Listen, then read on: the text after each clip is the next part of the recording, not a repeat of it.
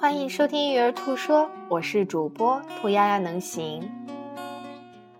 今天为大家带来的是正面管教系列中的四个错误的行为的目的。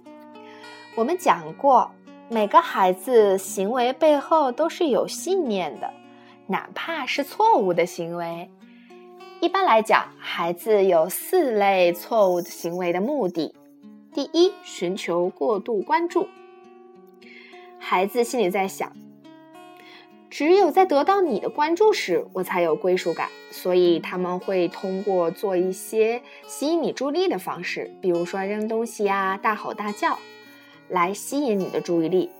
第二，寻求权利。他们心里在想，只有当我说了算，或至少不能由你对我发号施令时，我才有归属感。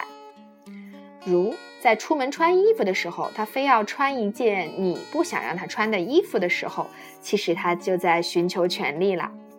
第三，报复，他心里在想：我得不到归属感和价值感，但我至少能够让你感受到伤害。